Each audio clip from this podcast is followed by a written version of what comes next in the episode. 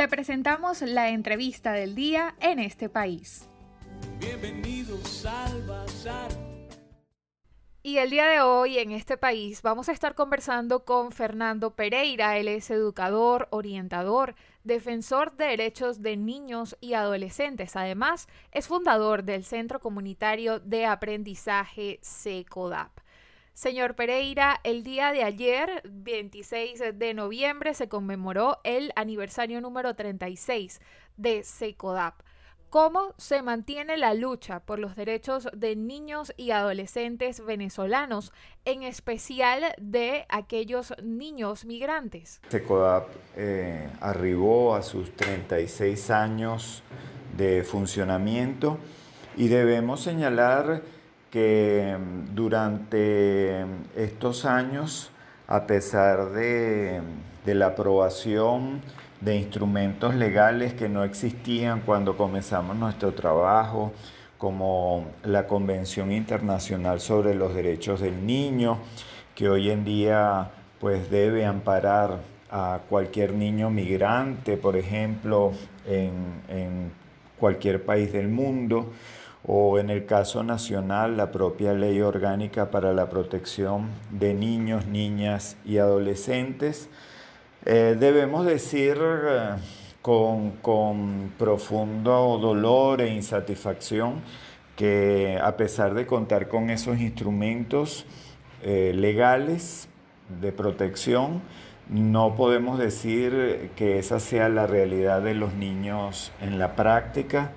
Los niños hoy en día están sometidos a una cantidad de amenazas y violaciones a, sus derechos humanos que, bueno, eh,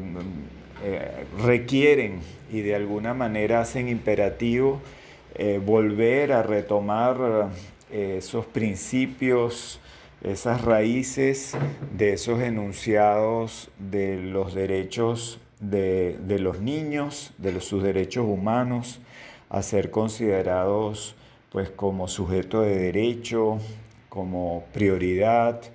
y a que se considere su interés eh, superior en todo tipo de situación sin, sin, discriminación de ningún tipo. Esa sigue siendo hoy en día pues el llamado,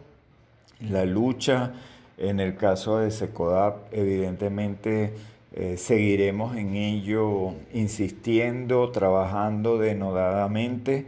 en alianza pues con diferentes y otras organizaciones del país que igualmente día a día luchan para afrontar y acompañar a las familias y a los niños en las situaciones que viven. En este escenario, ¿cuál es la cifra actual de niños y adolescentes que salieron de Venezuela? y también a qué se enfrentan los 16 niños venezolanos que se encontraban en Trinidad y Tobago. Celebrando el mes de los derechos del niño en todo el mundo, los 31 años de la aprobación de la Convención sobre los Derechos del Niño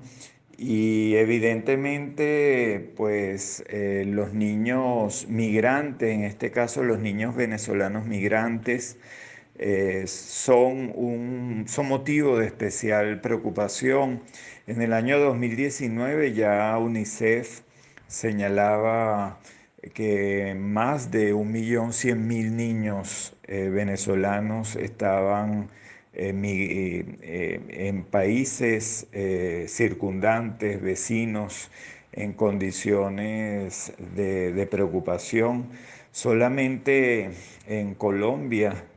tenemos actualmente, según las autoridades de migración de ese país, eh, cerca de 600 mil eh, niños y adolescentes, eh, de los cuales 210 mil de ellos no estudian, no están inscritos en, el sistema regular de educación, a pesar de, de que se ha abierto la posibilidad de que lo hagan lo cual nos indica pues que es una población especialmente vulnerable a estar en las calles, a la explotación laboral, sexual. En el caso de los niños eh, de, Trinidad, eh, los 16 niños, es otro caso que en estos días, justamente en este mes, nos llaman la atención y nos hacen visible la realidad eh, de, estos compatriotas que pues utilizan las trochas de la tierra, de por tierra para ir a Colombia, los llamados caminantes, pero también utilizan las trochas del mar a través de peñeros en cualquier condición para, en este caso, ir a islas vecinas como Trinidad, Tobago. Esos eh, niños y adolescentes en estos momentos están esperando eh, la decisión de, judicial en torno a su caso, a su situación, para determinar eh, pues cuál va a ser su destino inmediato, si podrán permanecer en suelo trinitario, tal como Esperamos, dado que varios de ellos tienen sus familias, algún pariente ya viviendo en Trinidad y estos niños justamente estaban buscando la, posibilidad de reunificar la familia, de reencontrarse. Nosotros desde SECODAP hemos reivindicado que los niños migrantes mm, no, no dejan de ser niños, no dejan de tener derechos, deben contar con toda la protección, son ciudadanos venezolanos y por lo tanto apelamos a que las autoridades de nuestro país eh, se aboquen y se apersonen para velar por el derecho de estos compatriotas, especialmente de los niños y adolescentes, cuyos derechos migratorios deben ser plenamente respetados y cuyos derechos como niños deben ser igualmente respetados. Señor Pereira, ¿cuál ha sido el impacto de este periodo de cuarentena por la COVID-19? ¿Cómo ha influido en los derechos de niños y adolescentes, además en ámbitos como la educación y la nutrición? Cuarentena que se ha hecho ya eterna, una cuareterna que se ha ido prolongando y extendiendo, ha tenido un impacto importante sobre los niños y adolescentes de nuestro país, ya sometidos a una emergencia humanitaria compleja que ha deteriorado las condiciones y calidad de vida en los últimos años. Y pues esta pandemia se ha montado de alguna manera sobre esa crisis ya preexistente, haciéndola más difícil y áspera para miles de niños, niñas y adolescentes en el país. Eh, uno de los efectos concretos tiene que ver con, la educación.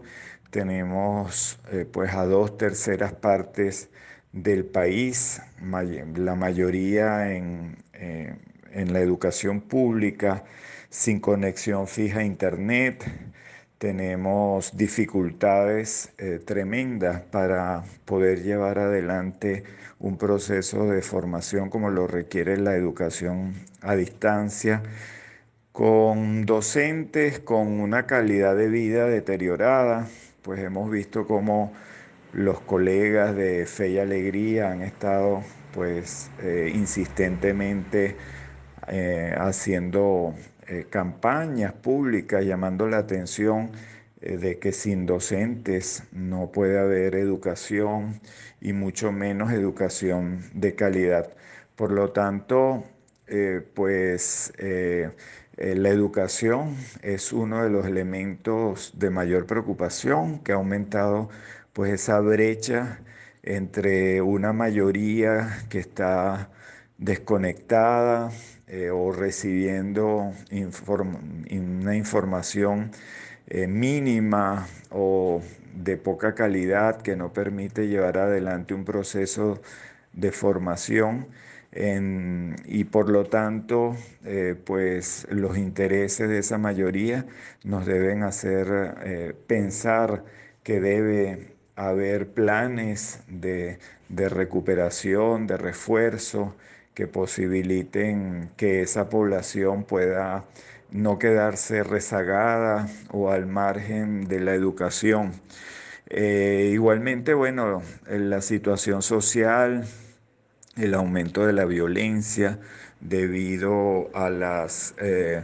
eh, el confinamiento obligado, el mayor número de horas en contacto, el no poder asistir a la escuela o poder buscar apoyo en un docente, en un orientador para denunciar casos de agresión, de maltrato, de abuso, también es uno de los elementos que hoy se suma a las preocupaciones de, los niños del país que ven igualmente con esta situación económica y la hiperinflación eh, amenazado su, su posibilidad de alimentarse adecuadamente en cantidad y calidad. Y esta fue nuestra entrevista del día de hoy. Estuvimos conversando con Fernando Pereira. Él es educador, orientador, defensor de derechos de niños y adolescentes y también fundador del Centro Comunitario de Aprendizaje SECODAP, que llega a su 36 aniversario. Para conocer más del programa en este país, visita nuestras cuentas en redes sociales, en Twitter e Instagram como arroba en este país radio, en Facebook en este país programa radiofónico y en la página web en estepaís.info.